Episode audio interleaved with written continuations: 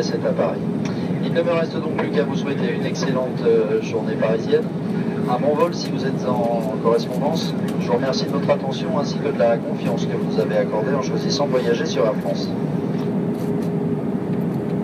I'm your captain, so uh, I hope that uh, you have enjoyed this very short cruise to Paris. Uh, after our luggage problem in Amsterdam, we now expect to land uh, in Paris at uh, 10 past 3 uh, p.m. local time, which will reach our parking position at 20 past 3, so that will be 20 minutes behind the schedule. Once again, I'm very sorry about this late arrival, but we catch up uh, 5 to 10 uh, minutes delay during the cruise. And as you can see looking through the window, the weather waiting for you in uh, Paris is uh, very cloudy. It's raining uh, this time on the uh, on the airport, and the uh, the outside temperature will be about uh, 18 degrees when you exit this aircraft.